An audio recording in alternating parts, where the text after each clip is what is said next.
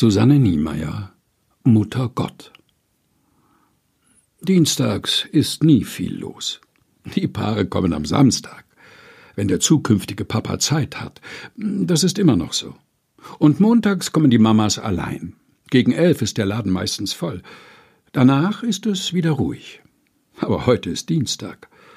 Und die Verkäuferin steht allein zwischen Bodies und Stillkissen und all den anderen Dingen, die man vielleicht nicht zwingend braucht, aber die so wunderbar neu und verheißungsvoll daliegen.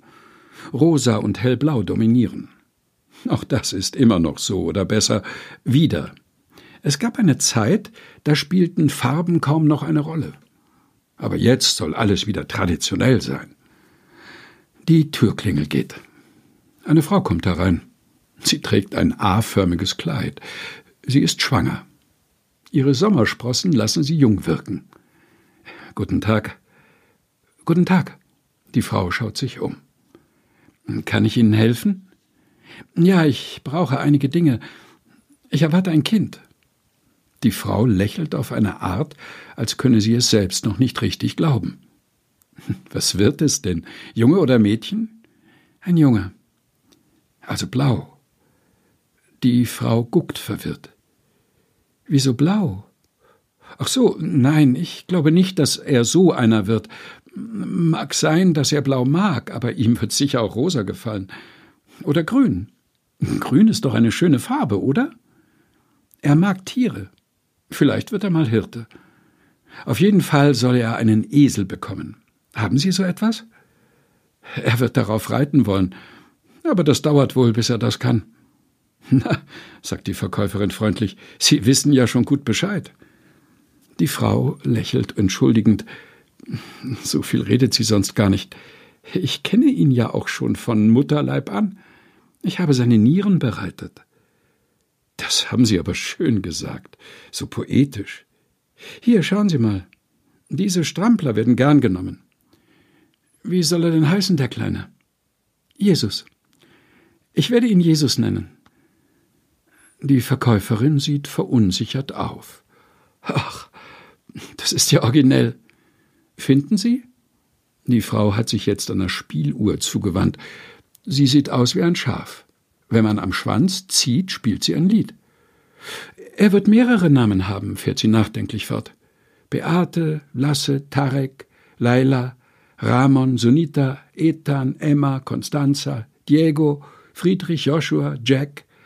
Mensch. Jetzt zieht die Verkäuferin eine Augenbraue in die Höhe. Sie kann nicht anders, obwohl sie viele sonderbare Dinge hört.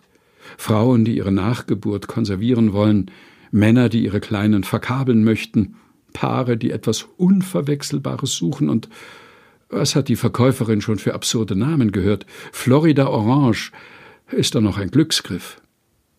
Äh, ist das nicht ein bisschen verwirrend? fragt sie vorsichtig. Sie weiß, wie sensibel werdende Eltern sind. Bleiben Sie doch bei Jesus. Das hört man nicht oft.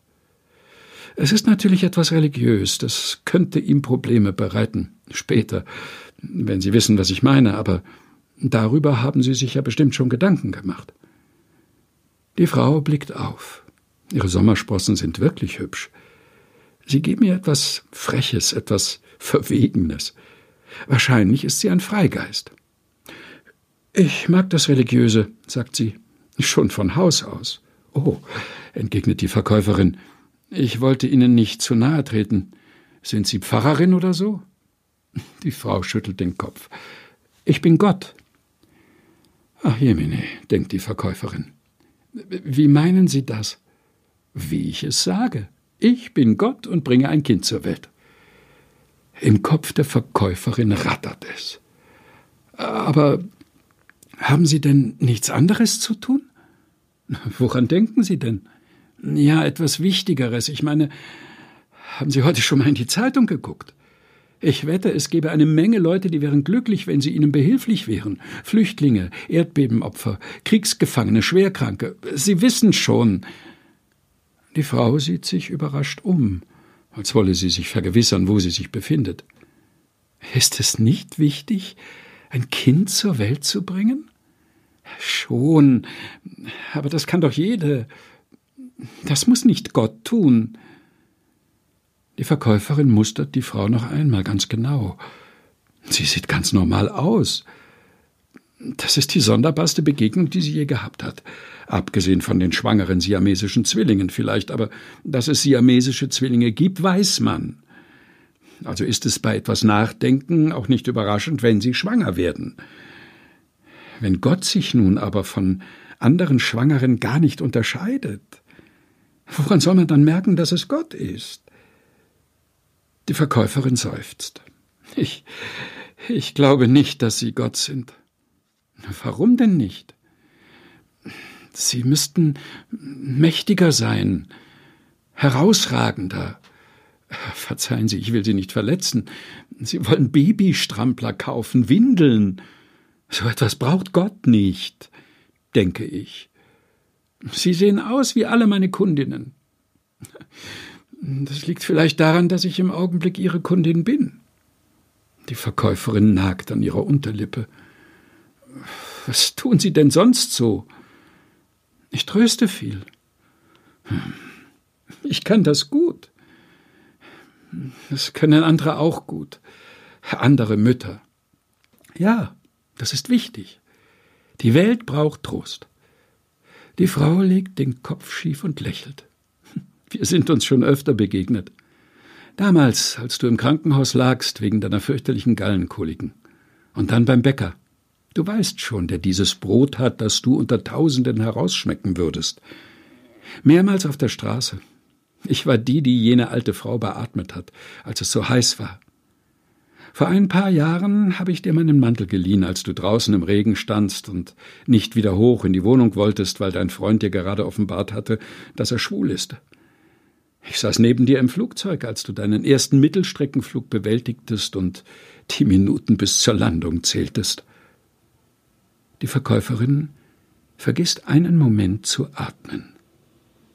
Ich bin da. Für immer. Das ist vielleicht der Unterschied. Die Frau bezahlt den Esel und geht zur Tür. Die Glocke läutet. Bis bald. Die Verkäuferin sieht ihr nach. Und dann ist ja auch schon Mittag. Mutter Gott von Susanne Niemeyer. Gelesen von Helga Heinold. Aus Eva und der Zitronenfalter Frauengeschichten aus der Bibel.